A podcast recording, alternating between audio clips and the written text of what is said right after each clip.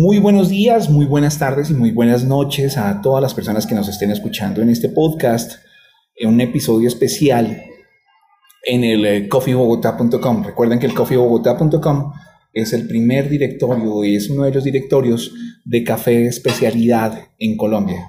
A todas las personas que nos están escuchando desde cualquier parte del mundo, independientemente de que sean colombianos, qué rico que están con nosotros, qué bueno y qué bueno que estén dispuestos a escuchar este episodio para aprender eh, un poco más sobre uno de los productos insignes de la gastronomía colombiana y de la gastronomía mundial, eh, como lo es el café que seamos productores, eso es otra cosa, pero que este grano es bendito y apreciado en todo el mundo, es otra. Y para este episodio tengo dos invitados muy especiales que nos van a ilustrar un poco más a aquellas personas que desconocemos del tema y que buscamos precisamente con estos episodios la posibilidad de saber mucho más sobre el mismo. Estamos en primera instancia y voy a cometer una grosería porque voy a hablar primero de un productor con Cristian Andrés Páez Torres. Eh, él es un productor de un café que ya les voy a decir eh, cómo se llama para que hablemos de historia y al cual le doy la más cordial bienvenida, Cristian. Muy buenos días o tardes, no sé. Buenos, eh, buenas tardes, ya es buenas tardes. Buenas tardes, muchas gracias por la invitación. Ok, Cristian, vamos a hablar de café, ¿cierto? 100% café. 100% café. Eh, y también estamos con una de las baristas que hace parte del el gremio de baristas en Colombia. Ella es Eliana Camacho, ella es propietaria de uno de los cafés, ah, de los cafés de especialidad que existen en la ciudad de Bogotá y a la cual eh, también eh, le damos la más cordial bienvenida. Ella es la propietaria del café hace una vez. Eliana, ¿cómo te ha ido? Buenas tardes, ¿cómo están? Bien, bien, muchísimas gracias. La opinión de un productor y de un barista y las preguntas, y si ustedes quieren interactuar en las preguntas posteriores, porque de pronto van, eh, vamos a tenerlos eh, en episodios subsiguientes para responder muchos de los interrogantes que tanto ustedes como yo eh, queremos plantearles. Ustedes los pueden dejar a través del el link de, perdón, del podcast del coffeebogotá.com en la sección de preguntas. Si ustedes quieren que se la transmita a ellos, pues con el mayor gusto lo haré. Pero comencemos y entremos en materia. Cristian Andrés Páez Torres es hijo de familia de cafeteros. Correcto. Tercera generación. De Tercera generación, es decir, tu abuelo comenzó con, el con el negocio, con la tradición. Sí, señor. ¿En dónde? Él empezó en 1967 en Villarrica. ¿Departamento? Del Tolima. Villarrica, Tolima. Sí, señor. Villarrica, Tolima. Villarrica, Tolima eh, comenzó con el cultivo del café. Sí, señor. Él empezó con dos hectáreas en aquella época. Sí. De ahí eh, salió mi señor padre, dos tíos y una tía. Ajá. Todos criados Ah, con el café. En torno al café. En torno al café. ¿Y ustedes, o tú, la tercera generación, algunos hermanos? Tengo una hermana, sí, ¿También metida en el negocio del café? No aún, pero hay de a poco. Hay de a poco. ¿Y tú sí ya metido directamente en el negocio del café? 100%. Tercera generación. Tu café se llama Café Sommelier y es desde 1967 la tradición, más cuando fue eh, fundado o creado Café Sommelier? Café Sommelier surge hace ya siete meses. Siete meses. Con la intención de tener otra alternativa de venta de nuestro café, aparte de la tradicional, a la federación o a las cooperativas. Y eh, también surge como una alternativa para salvar la finca. Para salvar la finca. Correcto. Eso, eso ahorita me lo cuentas porque salvar la finca es, estábamos pasando por problemas. Correcto, problemas económicos. De un nicho que no lo debería tener, porque ustedes deberían tener todas las garantías por parte del Estado para que sigan siendo productores. Deberíamos tener las garantías al menos para tener un precio justo. Ajá. Eso uno. Dos, para tener eh, el suficiente apoyo de las entidades que promueven los productos de Colombia en el exterior, pero no lo tenemos. Ajá. Y tercero, eh, deberíamos tener un apoyo de parte eh, de capacitación, porque el, pequeño, el pequeño productor de café debería ser capaz de tecnificar y especializar su café. Ok, para entrar en materia, eh, yo les comento que estoy frente a Cristian. Cristian es una persona, escúchenme, las dos personas que tengo a mi lado, mm, les voy a describir esto, o sea, desde una opinión totalmente ajena es, son personas muy jóvenes. O sea, veo en ellos unas personas muy jóvenes que están metidos con un producto que lo, lo, asimilamos mucho con, con nuestros papás, con personas que ya tienen cierta edad eh, y que el día de hoy en otro episodio que se grabó ah, entendí que, que estas personas que están haciendo este trabajo también están eh, brindando la oportunidad para que las generaciones más jóvenes se enamoren de nuestro producto insignia que es el café. En este caso, Cristian, tercera generación, Escúchame la pregunta, ¿cuántos años tienes? 31. 31, es una persona muy joven. ¿Y qué significa ser productor? Yo te cuento una cosa, cuando comencé a grabar estos, estos episodios, yo bauticé, y no sé si cometí el error, a los cafés, a los cafés de especialidad, los bauticé como cafés de autor. Y en el momento en que mm, me presentaron hoy contigo, entendí que realmente el autor eres tú o es tu familia, o es tu abuelo. O sea, son los productores. ¿Qué significa ser productor en Colombia? Significa eh, poder transmitir de alguna manera eh, el conocimiento eh, de generación en generación. Sí. Y, y empezar a cambiar el chip. ¿sí? de que la nueva generación le va a transmitir al, al caficultor un nuevo horizonte, en términos de qué? De una evolución de su sabor. Eh, eh, yo te lo cuento desde la perspectiva nuestra, el caficultor que es mi papá, el que me enseñó a mí, ¿sí? Él es muy tradicional.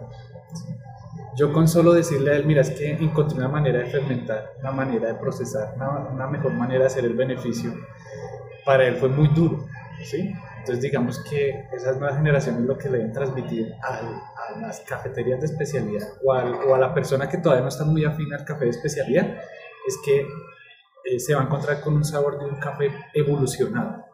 ¿sí? Eh, y que eso va a hacer de alguna manera que en su mente cambie la manera de ver el café. De que existe un, un mercado un poco más grande del café tradicional o comercial que usualmente compra, ¿sí? Pero que va a tener que acercarse a lugares como este, como era hace una vez, donde le van a poder explicar de una manera ya eh, experiencial, así, en una taza, cuál es ese sabor nuevo, ¿sí?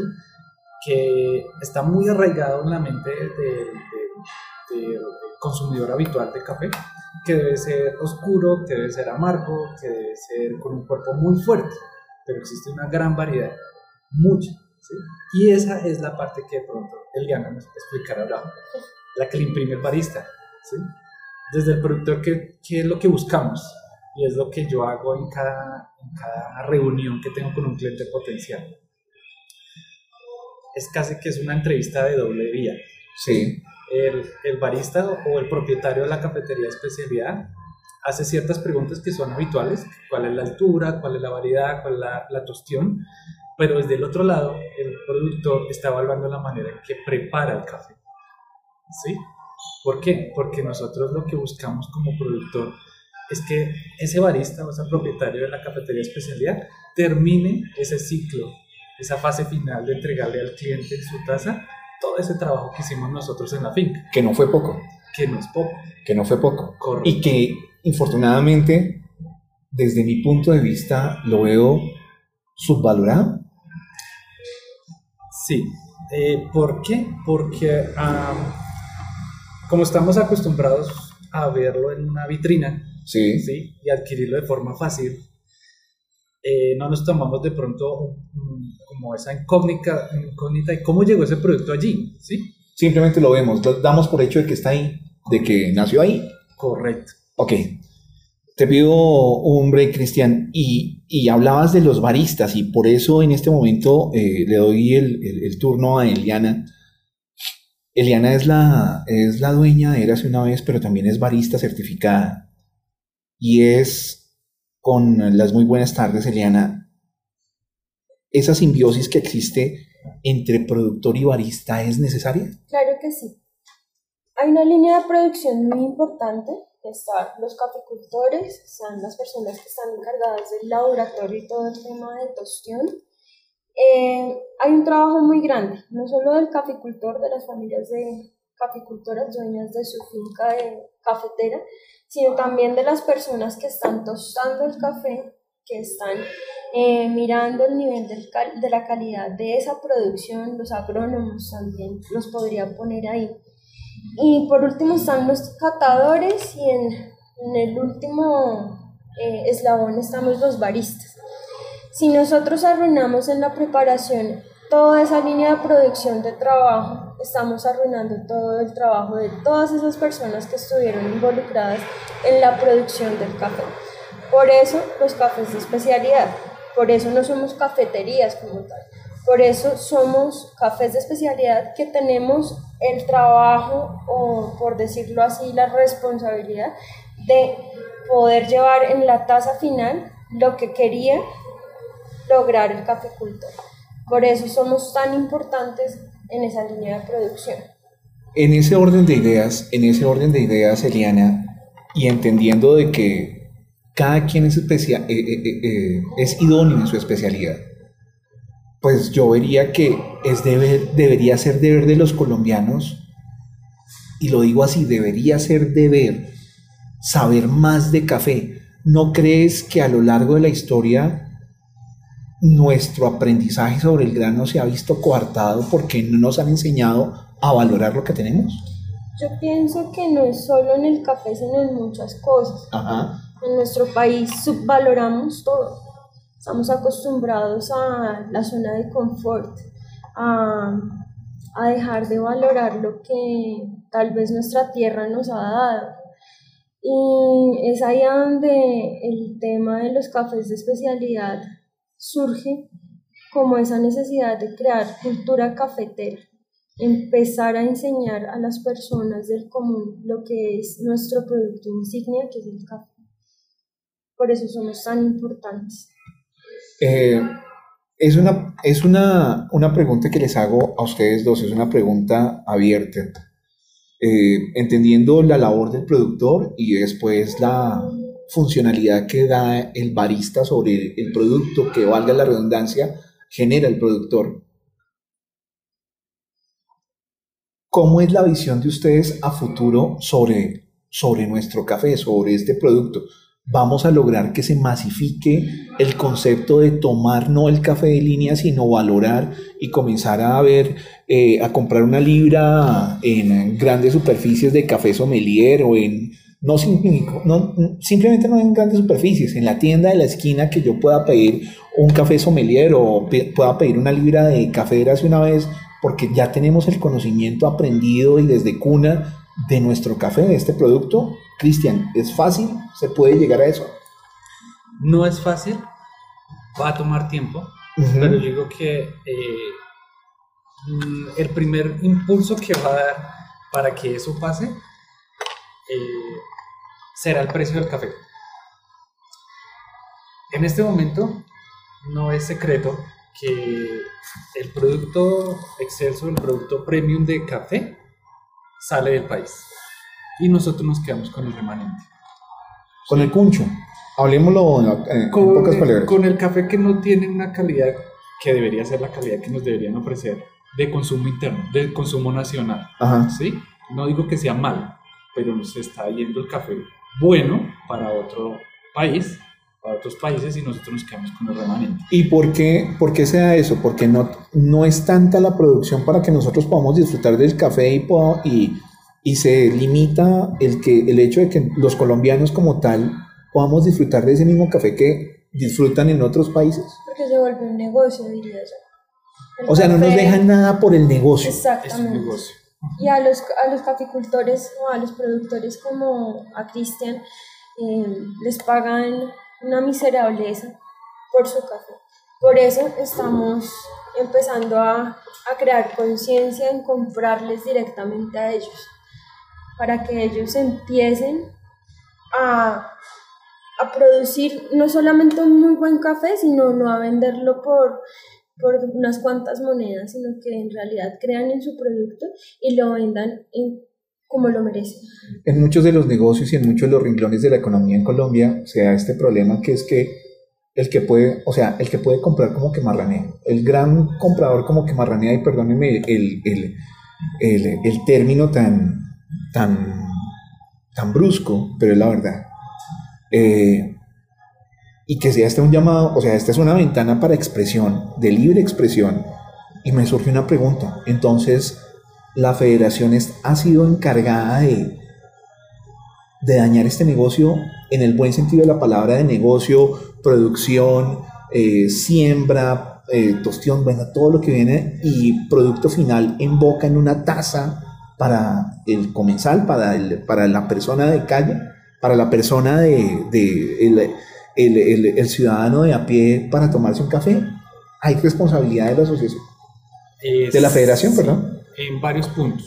Uno, eh, el café es un commodity y por ende depende de dos cosas que son que no somos fuertes. Uno, en la moneda, una moneda devaluada, y dos, no somos productores de petróleo. Es muy, es muy cómico cuando uno ve que cuando sube el café, sube centavos de dólar. Sí. ¿sí? Pero cuando uno ve el petróleo, sube dólares enteros, ¿no? Sí.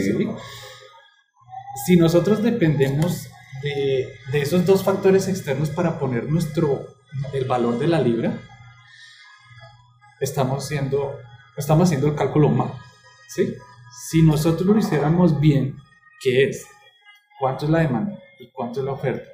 Y así mismo ponemos el precio, pero un precio que no dependa de nada externo, sino solo esos dos factores, nuestro precio sería más competitivo. ¿Para qué? Para que el productor obtenga una ganancia, unos réditos que le provean la manera de subsistir.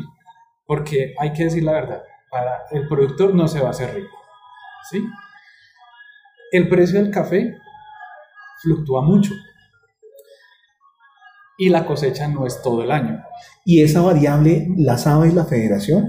¿Ustedes se la han expuesto? Ellos lo conocen. ¿Y cuál ha sido la respuesta de ellos? Yo les voy a decir una cosa. Estuve yo en una reunión en, un comité de cafeteros cerca a la finca. Sí. En Nocaima. En Nocaima, Cundinamarca. Y entre chiste y chanza yo le dije a él, mira, hoy yo vi que el, dólar puntuó, el dólar puntuó. Y ustedes, y ustedes solo tienen, ustedes tienen el precio de la carga, una carga de café pesa 125 kilogramos. Sí. Y la tienen 800 mil pesos. Y uno ve que para producir esa misma carga, el productor tiene que emplear una cantidad de dinero superior. Entonces, ¿dónde está el negocio? El negocio en dónde está, que te lo compra barato, pero lo vende caro.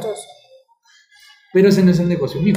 Claro, es el negocio de la, federación, pero no es el negocio del productor. Exacto. Entonces ahí es donde debería ser consciente el comprador, que le compra el productor en grandes cantidades, debería ser consciente de que el precio no da para pagar, por ejemplo, los recolectores, ¿sí? Al que utiliza todavía abono, inclusive al que compra abono argón, eh, orgánico, ¿sí? Todo eso va sumando a lo que cuesta un kilo, pero eso no lo cuantifica realmente la federación. Eliana, y es, digamos, desde el barista, desde la opinión del barista, pero del conocedor. Esto es grave, o sea, no hay que ser, no hay que tener un PhD para entender algo que nos acaban de decir. Es decir, una carga, que hasta ahora me vengo a enterar, una carga son 125 kilos producirla, eh, no, no sé cuánto cuesta producirla, pero la pagan a 800 mil pesos. Pero nos acaba de decir Cristian que esos 800 mil pesos son superados por el costo de producirla. Exacto. Exacto. ¿eso no es atentar contra el productor, contra el gremio, contra este renglón de negocios? Es que es ahí a donde entendemos a muchos dueños de, de finca que dejaron de cultivar café para cultivar coca. Wow. No nos vayamos tan, tan lejos. Es una realidad. Sí. Entonces, abandonaron algo que es tan importante para nosotros, que es el café, para cultivar coca que les deja más dinero. ¿sí? Sí. Eso no debería de ser así. Por eso es de que hay que apoyar a los caficultores como tal, a las personas que invierten no solo en el día de jornal de una persona, un empleado, que les cobran 50 mil pesos al día. Ahora imagínate sacar un cultivo de café adelante. Eh, a eso me refiero las consecuencias del clima, que la roya, las enfermedades del café. El tiempo. Es, es el tiempo. Y que te paguen una miserableza por tu carga tú dices, no, pues yo lo dejo acá quieto porque eso no me está dando y si me voy a cultivar otro tipo de cosas. Entendiendo, entendiendo y hablando con muchos de los dueños de cafés especiales aquí en la ciudad de Bogotá, eh, es por eso que ustedes, o sea, esto es como un bofetadón a la federación. Sí. Este es un, o sea, si lo entendemos bien, esto es una bofetada de, de guante blanco a la federación de diga, oiga, si se puede generar pagar una, un precio justo, sí preocúpense por eso y en algún momento la federación, y discúlpenme señores, Federación Colombiana de Cafeteros, eh, pero como digo, esto es una tribuna abierta, la federación sí ha prestado atención de lo que ustedes hacen, de este pequeño, de esta pequeña cachetada que se les está dando. que a ellos no les interesa porque el café de especialidad no está en sus negocios. Si no está en el negocio de ellos, pues no van a estar interesados en, en comprarlo en lo que sí realmente vale. vale. Entonces no creo que abran, yo creo que los ojos ya los tienen abiertos. Yo sé que ellos ya saben sobre eso, pero más allá de que ellos vayan a hacer algo, no lo creo.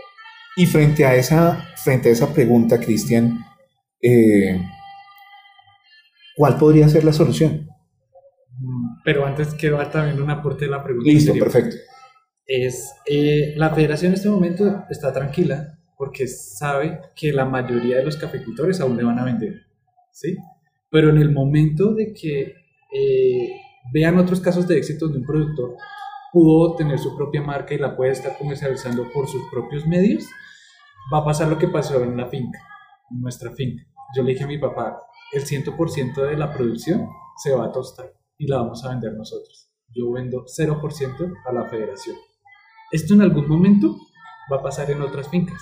¿Por qué? Porque van a ver el caso de éxito. Sí. Y cuando tú ya veas que la balanza entre los que están sacando su, su propio producto versus los que le están vendiendo a la federación vaya disminuyendo, en ese momento la federación va a decir, carambas, ya no podemos. paremos, paremos. Se nos acabó, se nos acabó el, el chorro, o sea, se nos acabó el chorro.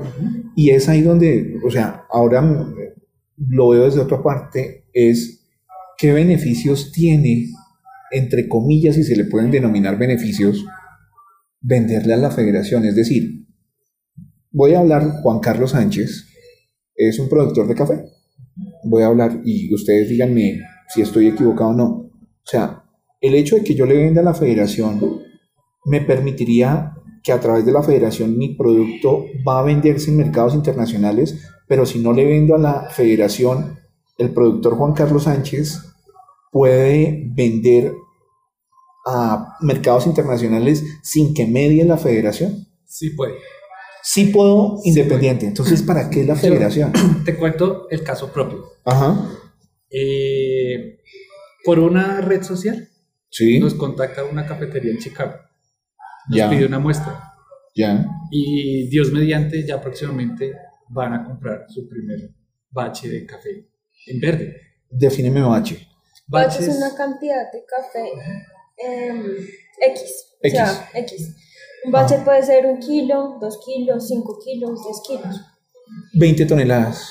Mm, bueno, ya la cafetería no alcanza tantas toneladas. No, pero digamos que una persona que quiera comercializar café sommelier o café hace una vez en Estados Unidos, en Francia, y voy a poner un pool de cafeterías y necesito tener un stock de café colombiano para hacer la inversión de una vez y no traer de a poquitos, sino que me voy a ir con 10 toneladas de café. Una, una, una asociación de ustedes, productores, pueden decir, listo, lo podemos hacer, señores Café Pepito en Francia, no no negocien con eh, la federación, sino negocien directamente con nosotros y les vendemos al precio justo, no para, para, para dañar al cliente, sino al precio justo para obtener los réditos, lo pueden hacer. Se puede hacer. Y de hecho hay muchos productores desconocidos que ya lo hacen. O sea, se está haciendo en este momento. Se hace. Y la federación, entonces, ¿para qué sirve? O sea, que... Lo que pasa es de que muchas personas le venden a la federación porque ya es un comprador seguro, ¿se entiende? Entonces yo puedo llevar mi café, puede, que no lo seleccione, puede que no lo cuide, pero allá me lo van a comprar. Quieran o no. Quieran o no. Entonces ya sé que tengo ese dinero fijo. ¿sí? Una persona que esté cultivando un café ya de especialidad, que tenga un nivel de calidad diferente, sabe que tiene que inyectarle la calidad a sus cultivos. ¿sí?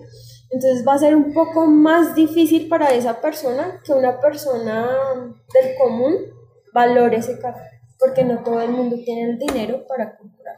Para comprar. Exacto. Pero no tiene todo el dinero aquí en Colombia o no tiene todo el dinero en el exterior. Yo creo que sí, o no. Pues o es difícil. No, en el exterior valoran mucho nuestro producto. Creo que lo valoran más que nosotros. Ah, una pregunta, una pregunta de comprador, una libra de café de línea, pues realmente yo no desconozco una Tú vas a una de las grandes superficies o a la tienda de la esquina y pides una libra de café. ¿Cuánto puede estar costando una libra de café de línea? Café tradicional, 6 mil pesos, 8 mil pesos. Una libra. Una libra. Una libra de café de, de, de productor de origen, ¿cuánto cuesta? Varía. Varía. O sea, entre 20 mil, 30 mil, sube. Bueno, pero en el mercado interno sí hay una variación. Es muy difícil para el bolsillo del colombiano cambiar el café de línea de 6 mil pesos a una de 20 mil. A una de 20 mil. Y siendo, es, digamos que hay punto para la federación. Sí. Hay punto para la federación y punto para los productores que se encargan de sacar un café. Pero, pero ahí es donde juega la matemática. Si yo produzco en masa, como los grandes productores de café comercial, sí. los costos van a bajar. ¿Sí? Ah, ya, claro. Yo, como pequeño productor, o sea, yo manejo microlotes. ¿sí? Microlotes significa que yo manejo entre 10 y 15 cargas al año. De ahí no me van a salir más de mil bolsas, mil bolsas de libra de café tostado. Sí. Pero de un café tradicional, un café comercial, mil libras es lo que le puede vender a una sola superficie en una semana. Entonces, claro, tú puedes hacer, te puede bajar los costos, lo puedes dejar a eso, pero no para que le vendas mala calidad. ¿Sí? Si ellos producen en masa, el consejo que yo les doy es no vendan mala calidad, vendan buena calidad, porque tienen cómo. ¿Sí? Tienen el dinero. Tienen, el dinero.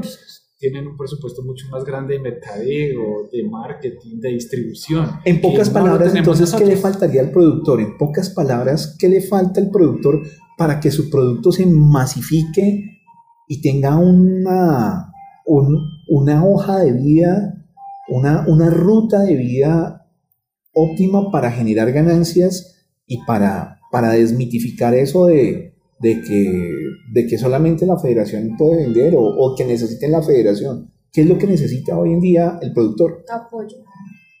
Capacitación. Y capacitación. Capacitación. Sí, porque el productor eso que te decía en el backstage, es el, el, la federación no le interesa capacitar a sus productores. ¿sí? Tiene un programa que se llama Extensionistas. Inclusive, si visitan la página, hay un programa de cafés especiales. Eh, yo lo digo por experiencia propia. Está en blanco, no hay Yo al, al, al extensionista, que es esa persona entrenada por la federación que debería ir distribuyendo su conocimiento de finca en finca, ¿cierto? Esa es su función. A ese señor no lo he visto, sino una vez en una reunión donde firmamos una hojita, yo creo que eso fue para cobrar el sueldo. De resto yo no lo he vuelto a ver. Tengo su número de celular, lo he llamado varias veces, no contesta. Entonces, ¿qué me ha tocado a mí? Yo, yo me capacito por mi propia cuenta, ¿sí? Para poder generar un producto de calidad. Pero ¿por qué yo debería, por qué yo me debo capacitar por mi propia cuenta? Porque la federación que nos representa a nosotros no nos transmite ese conocimiento, que ellos lo deben tener. Tienen laboratorios, los capacitan en el exterior. Hombre, deben tener un conocimiento mucho más profundo del café de lo que tengo yo pero no lo transmiten. ¿Por qué? Porque no les conviene. ¿Por miedo? ¿Por qué por miedo? ¿No has escuchado de que un país ignorante les funciona más a, las personas? Bueno, es lo mismo. Si yo tengo el poder bajo una comunidad, pues voy a ganar más sobre esa ignorancia. ¿Sí? En cambio, si tú capacitas a la gente, les enseñas, ellos van a saber de que su producto les va a dejar más dinero, que van a poder encontrar más compradores y eso es lo que ellos no quieren, perder esos negocios. Y hay otra cosa que sí necesita el producto, que es algo que a muchos les da miedo.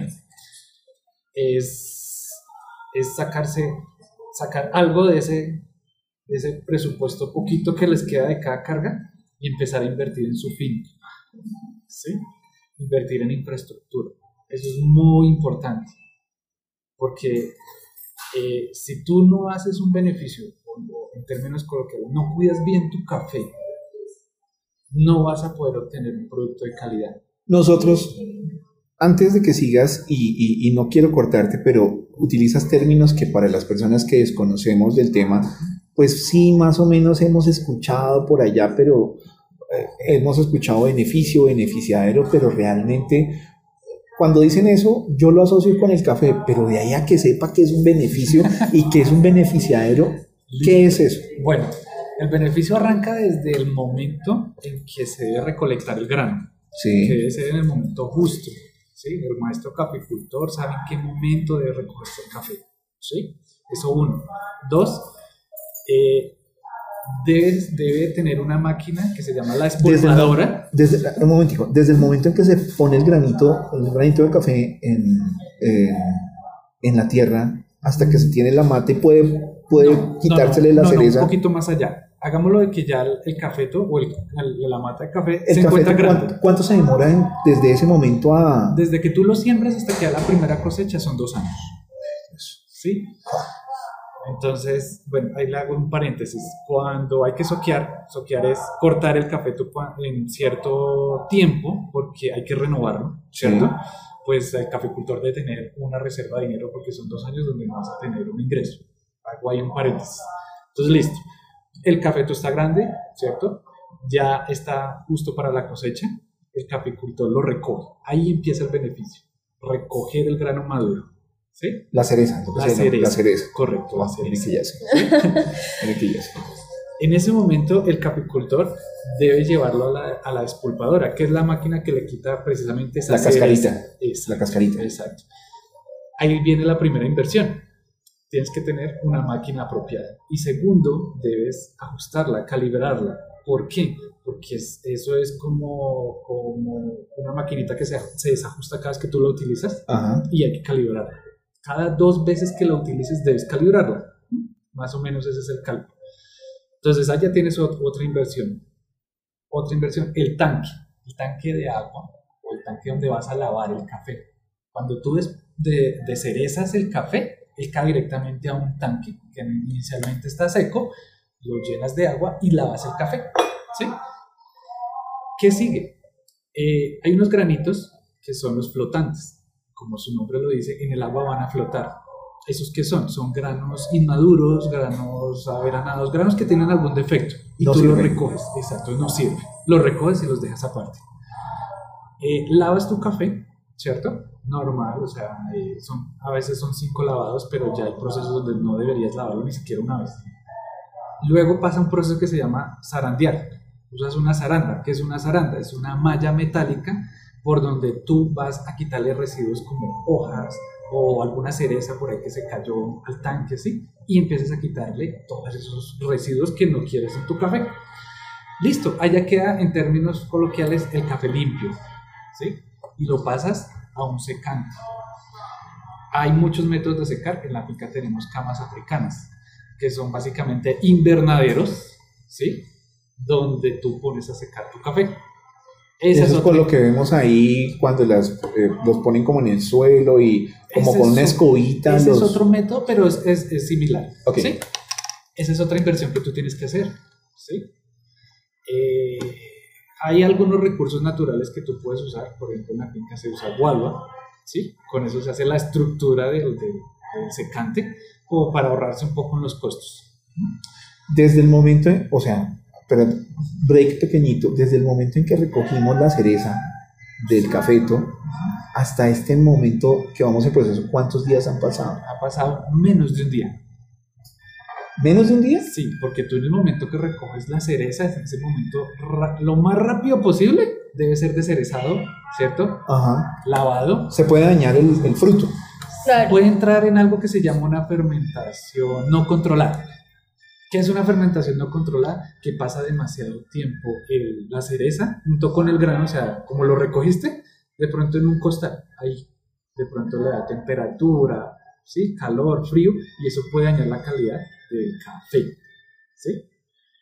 Eh, entonces, todo ese proceso que acabo de mencionar ni siquiera ha pasado un día. Eso siquiera ha pasado. Eso es para allá. Eso toca lo más rápido posible. Para allá. Ajá. A lo que lo llevamos a la, a la, al secante, eh, debemos controlar la humedad.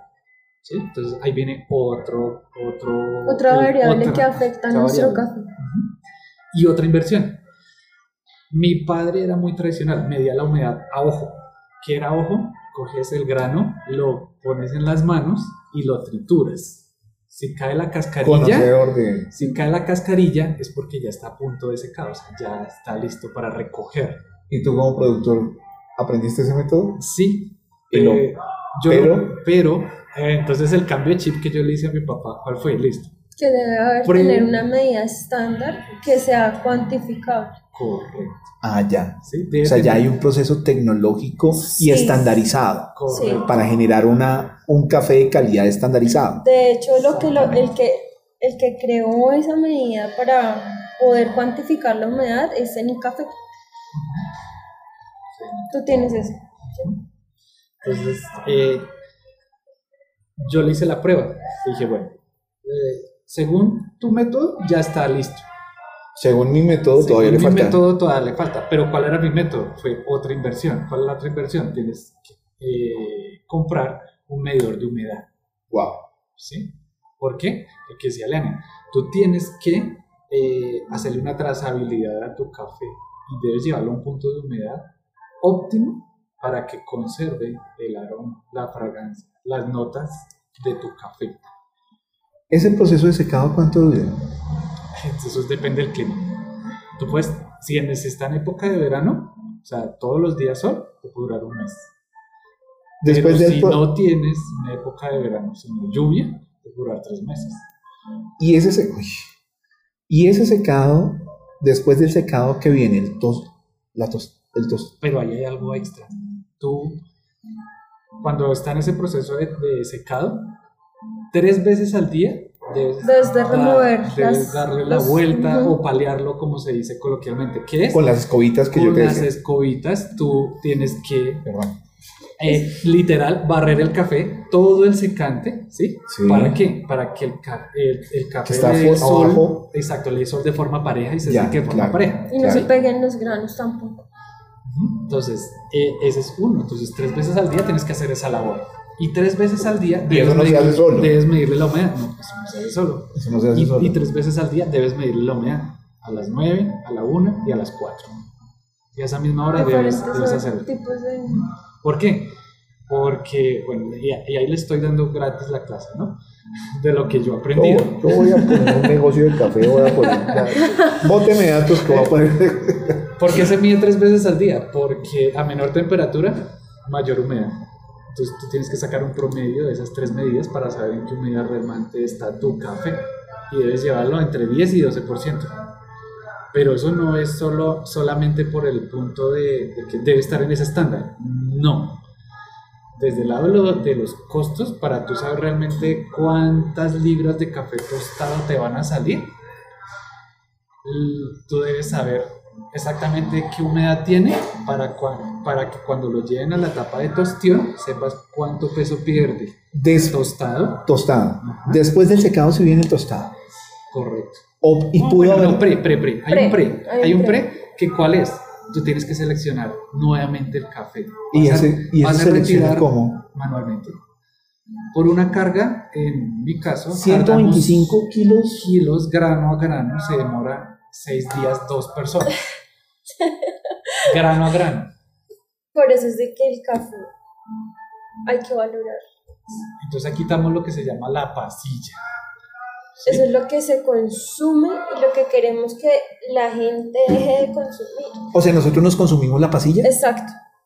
Eso es, lo que el médico te dice, no consuma café porque le hace daño. El médico le debe decir a uno no consuma pasilla de café. Exacto. Correcto. Consuma café. Consuma buen café.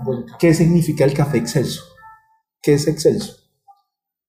Van en dos partes. Dos, por su tamaño o sea, pero el excelso es el mejor. Mm, eso es lo que el, catador le dice por a ti. Exacto, eso es lo que el catador te dice a ti después de evaluar tu café. Esa, esa la dejamos para un siguiente podcast. pero la pasilla, vamos en el término de que la pasilla es lo peor. pero es como el rip. es como el rip, como el cuncho. Pero bien, exactamente, pero yo aprendí en otro podcast que hablaban de unos granos que, que de hace unos años desechaban, que se llama Blueberry. Eh, Piaberry. Piaberry. Piberry. Piberry, Piberry, Ese también es una opción hoy. Bueno, mira, lo que pasa es de que el café se selecciona por mallas. El Piberry no pasaba en la malla que en ese momento se enviaba a exportación. O sea, era un café de desecho. O sea, no pasaba por esa malla, entonces por ser pequeñito, no pasas, no me sirve. Pero en Japón le dieron su... Una utilización, una valoración. Lo valoraron. Ajá. De hecho, nuestros principales compradores de Piberry son, japoneses? Nosotros exportamos café. Quien me enseñó esto fue Janet de Galería Casa de, Casa Galería. Le dicen el grano asesino porque él está en la parte última del cafeto, de la hoja de cafeto, de la rama de cafeto, y lo que hace es como, eh, por decirlo así, en un lenguaje, mata a su hermano para poder sobrevivir. ¿sí? Entonces por eso le dicen el grano asesino pero el Piberry da unas características en taza excelentes. De hecho, los catadores han logrado encontrar que el Piberry es muy bueno y por eso en Japón o en otros lugares del mundo nos lo compran muy costoso. Es muy costoso ese grano.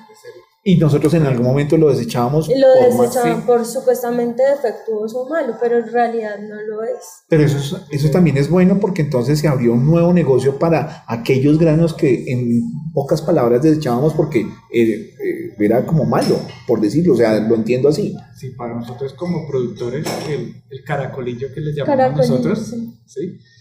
era un, un desecho, era parte de la pasilla. Y, y, fue muy curioso que una vez pasando por una tienda muy reconocida de café, haciendo análisis de mercado, cuando todo estaba mirando los precios, a cómo se vende una, libra de café de especialidad, vi una edición especial de Caracolillo. Y la vendían ¿Qué es el costosa, okay. Y la vendían costosísima. Y yo dije, caramba, yo estoy botando la plata. Y pues, Ahí pues... me di cuenta. y, y después investigando vi que es muy difícil conseguir una libra porque se da uno, en, mil, uno en mil granos es caracolillo. Entonces, para llenar una libra de café de caracolillo vas a tardar mucho tiempo. o sea que es, costoso. Es, es, mucho más costoso el Piberry, una libra de Piberry. Sí, es más costoso. ¿Cuánto puede costar una libra de Piberry? Te puede costar el doble, hasta 35 mil pesos. Depende de la variedad. 35 mil pesos, bueno, una libra de café. A ver, eh, de una vez para las personas que nos están escuchando en otras latitudes, la conversión es así de sencillo. Estamos hablando en pesos colombianos. y hablamos en el, en el apartado para que ustedes no queden muy perdidos de en cuánto se consigue una libra de café de línea en la tienda. Estamos hablando de 5 mil, 6 mil pesos que vienen siendo como un dólar, dólar y medio, o un dólar 30 o un dólar y medio. Eh, para el caso de la, de, en este caso, una libra de café sommelier o una libra de café de hace una vez, las personas que nos están acompañando son 20 eh, son 20 mil pesos, de, de, entre 20 y 30 eh, y 30 mil pesos. Estamos hablando entonces de un promedio de unos uh, como 5 dólares, 5, entre 5 y, 5 y, y 9 dólares. 5 y 9 dólares. Y en el caso del Piberry, que serían 35 mil pesos una libra, estaríamos hablando de unos 10 dólares, 10 dólares, un promedio, unos 10 dólares. Eh, para que tengan ustedes en cuenta la conversión. Estábamos en el momento del secado y cuando pasa y de la selección. De los 6 días por carga. Por carga. Y de la selección pasa al tostado. De la selección vamos directamente a la tostadora. Pero ahí hay una parte, y es como, como si es la bofetada de la federación. La única parte que yo vendo a la federación es la pasilla. Y ya preguntarán ustedes para qué compra la federación pasilla, que eso se los dejo sáquelo por Sáquelo por conclusión. Acabas de dar en el punto. Tú como productor de un café especial, te interesa simplemente es venderle la pasilla. La pasilla. tú, tu café. De hecho, en la, en la, en la familia se le decimos café Doña Estela, que es mi madre, el nombre de mi mamá. Entonces ella es la que vende la pasilla a la federación y, ahí compra sus cositas. Ya, la dejo ahí. Saludo para Doña Estela, si nos está escuchando, Doña Estela. Eh, eh, arregle con su hijo lo que acaba de decir, ¿ok? arregle con su hijo. Después, el embalaje, o sea, después de tostado ya vienen Debes conservarlo, sí, correcto. Debes empacarlo en una bolsa. Eh, se, llama Green Pro. Green Pro. Green Pro.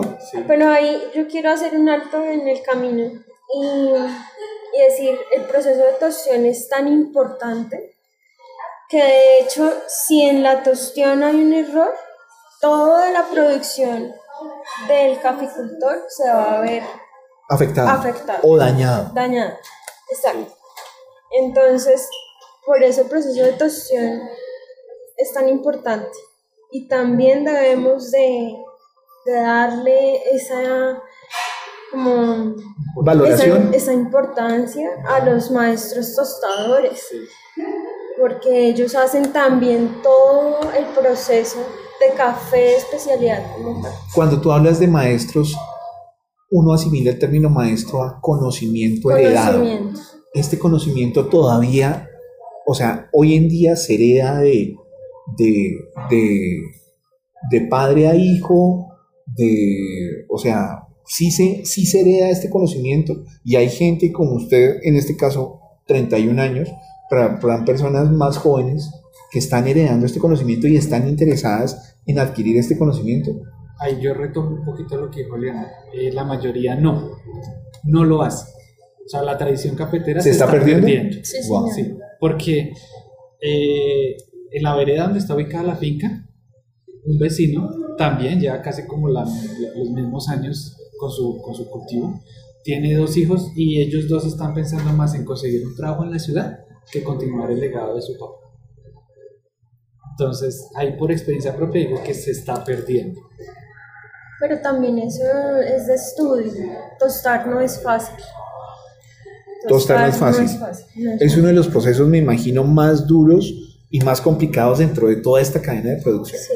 Si tú no controlas la humedad, no controlas la densidad, no controlas muchos factores, puedes arruinar un café en cuestión de segundos. En el caso, o sea, es variable, pero entonces nos dimos cuenta de que si a mayor, a, mayor temperatura, más corto el proceso de secado, a menor, a menor, eh, a menor temperatura, mayor el tiempo de secado. Pero estamos hablando entre uno y cuatro meses en ese proceso y todo eso. En el momento en que llega ya a venta al público, ¿cuánto tiempo ha pasado? Digamos que te lo compren en, en el tiempo estipulado que tú tienes para venta. ¿Cuánto, desde el momento en que recolectan hasta el momento en que yo lo tengo en taza, cuánto tiempo habrá pasado por medio? De por ejemplo, para el primer lote que sacamos, sí. fueron seis meses hasta que estuvo venta al público, ya puesto en un lugar eh, o consumido en taza o comprado como en grano tostado. Fueron seis meses. Y todo ese proceso para que la gente de la federación no tenga en cuenta y no les genere la importancia y, y la corresponsalía que ustedes como productores tienen, no es muy triste. Sí, es, es, es algo como paradójico porque como ellos llegan hasta la parte donde el café está seco, y ahí para allá todavía falta mucho trabajo que hacer para poderlo llevar al cliente final.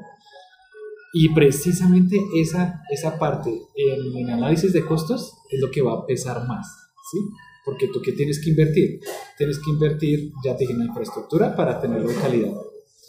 Eh, yo no poseo tostadora, o sea que tengo que eh, ir a una tostadora, cobran por kilo, ¿sí? Tengo que comprar las bolsas, imprimirlas, tienen ciertos habitamientos como una válvula gasificadora, un pin para poderlo resellar. Eh, segundo, pues está toda la labor que uno hace para visitar un cliente. Eh, la comercialización. La comercialización. Tú siendo productor, a ti, yo te veo que te conocí visitando a un cliente. O sea, te toca de puerta en puerta. Sí. A mí me han preguntado que cómo te ha ido yo, no, mochileando por toda Bogotá. Así toca. Así toca.